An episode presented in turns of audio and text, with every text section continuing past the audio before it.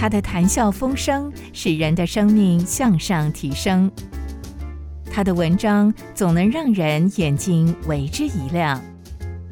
欢迎收听由张文亮教授所主持的《河马教授说故事》。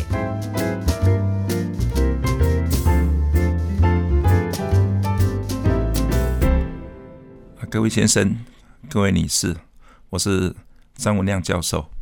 我今天要分享的故事是非常的有名啊，巴斯卡啊，巴斯卡。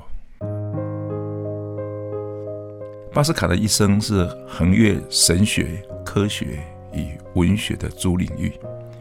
有人说巴斯卡是大师里的大师，有人称巴斯卡是天才里的天才。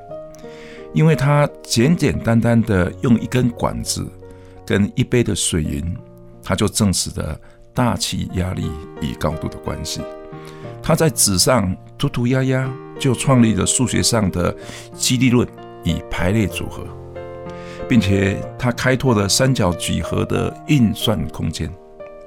他偶尔的拼拼装装。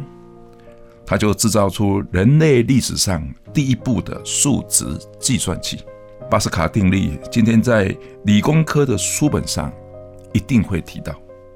但是在这些伟大的成就的后面是什么呢？是一个人走出人群的喧哗，在一片大而陌生的旷野上徘徊，他静静的解析问题。背后的问题，他写道：“因此，我越思想，我的思索进度没有向前，反而是越来越退后，最后退到最基础的问题上。巴斯卡找到最基本的问题，竟是来自他深处向穹苍至高之处的呼吁。一六五四年十一月。”二十三日，巴斯卡终于找到了最基本问题的答案。但是在巴斯卡有生之年，他从来没有把这个答案告诉任何人。他只写了一本梦想录，将一生最精华之处藏在这本小册子里面。现在，让我们一起来挖掘巴斯卡以他的梦想录吧。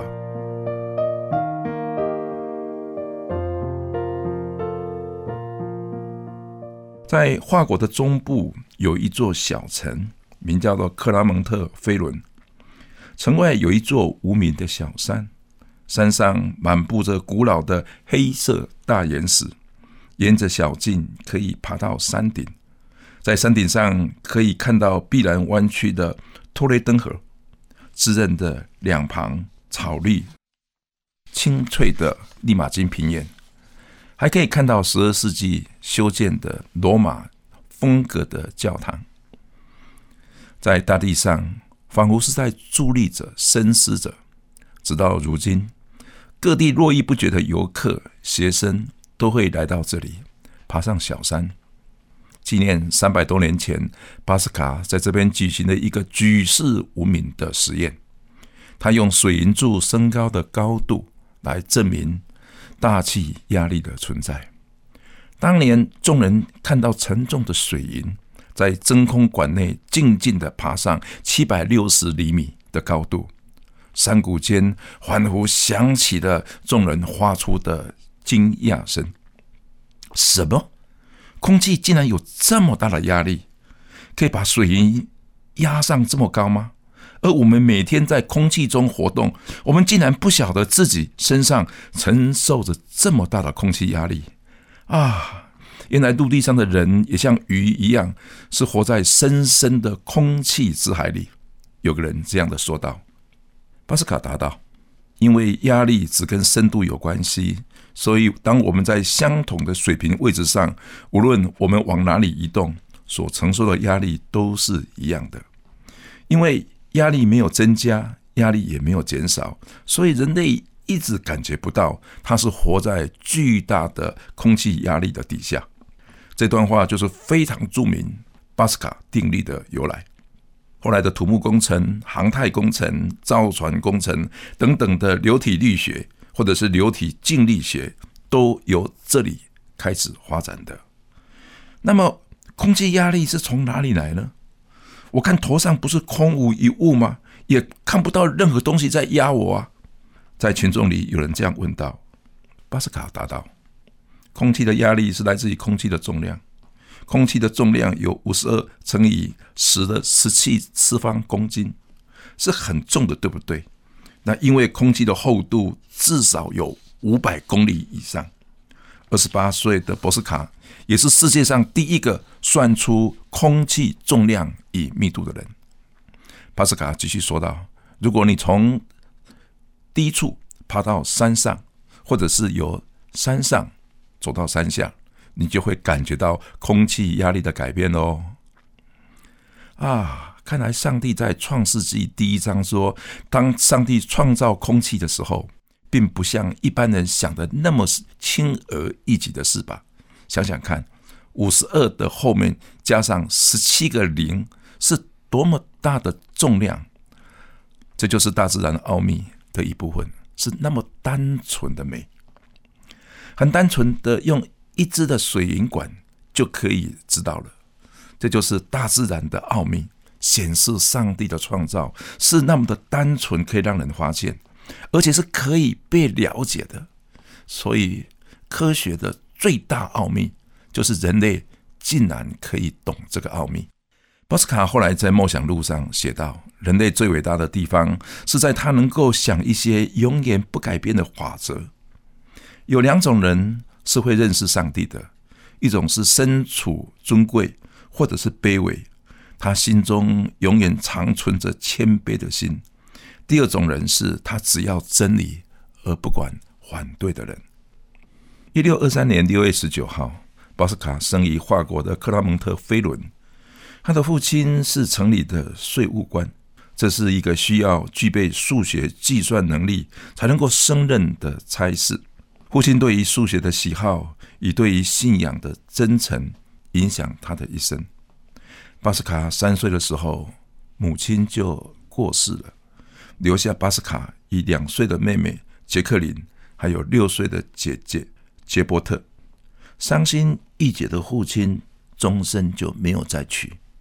六岁的小姐姐就要遵照母亲生前的吩咐，照顾弟弟妹妹，直到他们长大。在孩子们睡觉之前，没有妈妈为他们唱温柔的摇篮曲，或者是讲奇妙的童话故事，只有他的爸爸用最喜爱的数学编简单的计算故事给孩子们听。所以这一家的小孩在成长的过程中，一直以为数学跟童话没有什么不同。附近的邻居不久就惊讶的发现。这家三个小孩从会识字开始，就把欧几里得的数学课本当做漫画书来看。这家的孩子会把数学的计算当做有趣的游戏来玩。数学天才就是这样产生的。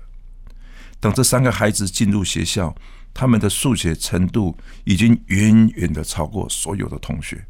这时，他们的父亲做了一个很重要的决定。就是他要来亲自的教孩子数学。也许这个父亲认为，把这三个孩子教好，是成为父亲一生最重要的事业。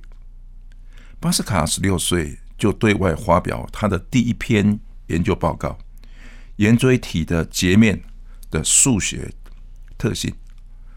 这个文章成为后来投影几何学的开始。在几何发展上是一个非常重要的文章。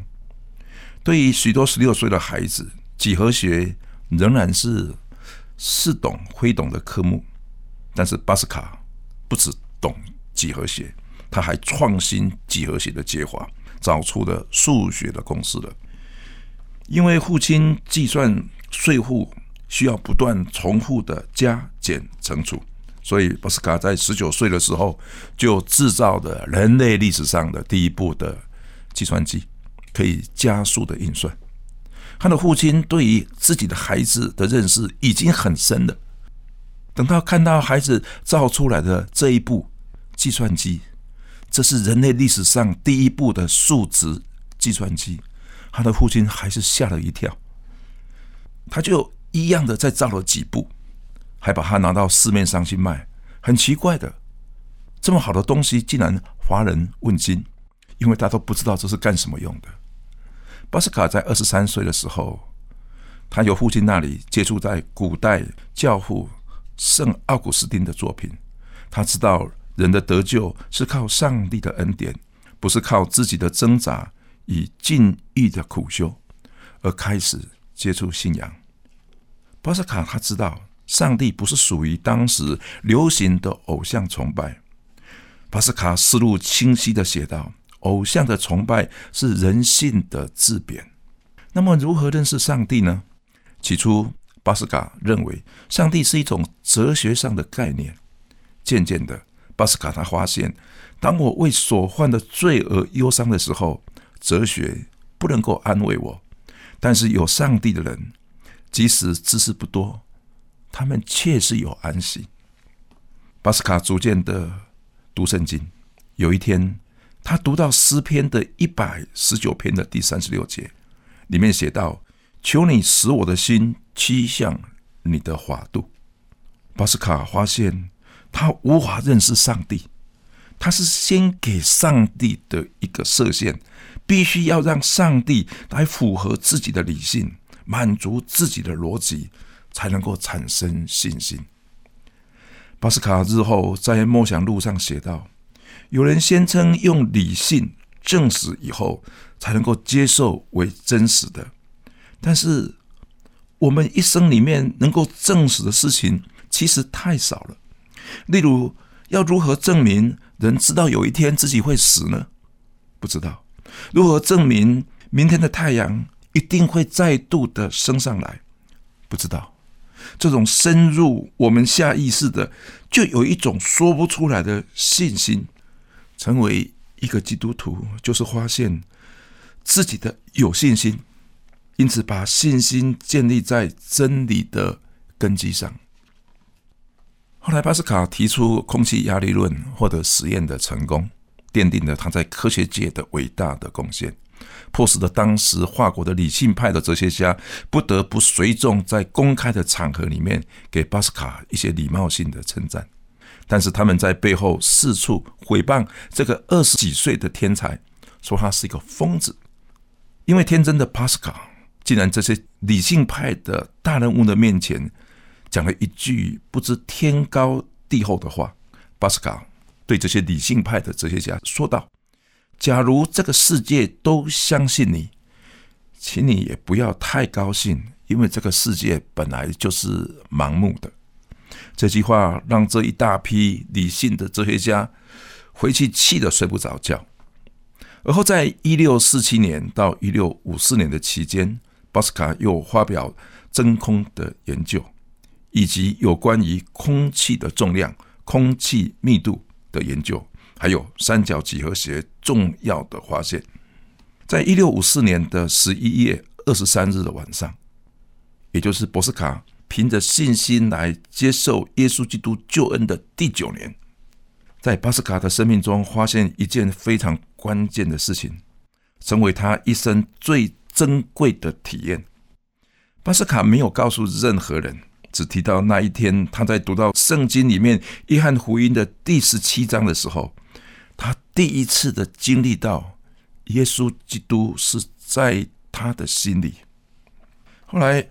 巴斯卡在《梦想录》中写道：“对于上帝的认知是来自于人的心里面对于上帝的感觉，这种感觉是出自于对耶稣基督的信心，而不是我的逻辑。人类无法用理智来证明上帝的存在，只有借着耶稣基督。他把约翰福音第十七章抄下来，缝在衣服的里面。”一直到死了之后，才被人们给发现。他经历了耶稣给他带来的重生，反而使得一批的理性派的哲学家对他公开的辱骂，说他是彻底的精神衰弱、神经错乱的人，才会发出这种不合理性的意义。巴斯卡没有任何的答辩，他深知理性是上帝给人明理的工具，但是理性是有极限的，过了极限就是人的骄傲了。同一年，这位被攻击神经错乱的巴斯卡发表了非常有名的数学理论，叫做激励论。这个理论已经成为今日所有练理工、商、生物化学等学生所必须来修的科目——激励论。一六五六年之后，巴斯卡开始写《梦想录》。这本巴斯卡的《梦想录》是用科学清楚的思维的方式。来描述内心对于信仰感触的纤细，用短诗写出来的文体，字句中都含着清晰的理性与炙热的心灵，在文学界更是一本稀有的宝贝。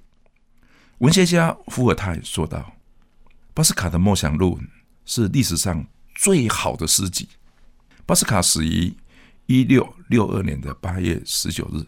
在他一生短短的三十九年的生涯中，他是给神学、科学、文学带来永远的贡献。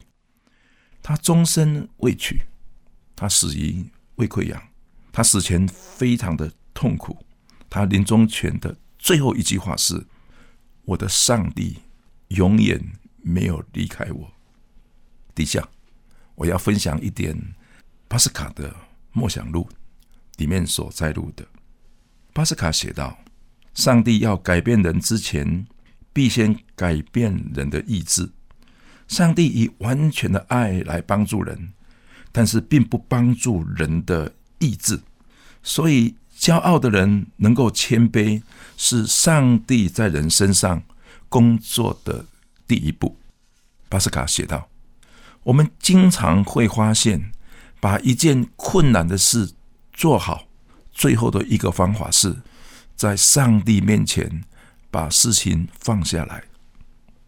巴斯卡写道：“真实的信仰是视人性为真实，虚假的信仰是视人性为虚幻。”巴斯卡写道：“认识上帝却不认识自己的罪恶，以认识自己的罪恶却不认识上帝，这两者是一样的危险。”因此，上帝会向前者隐藏，上帝会向后者来显现。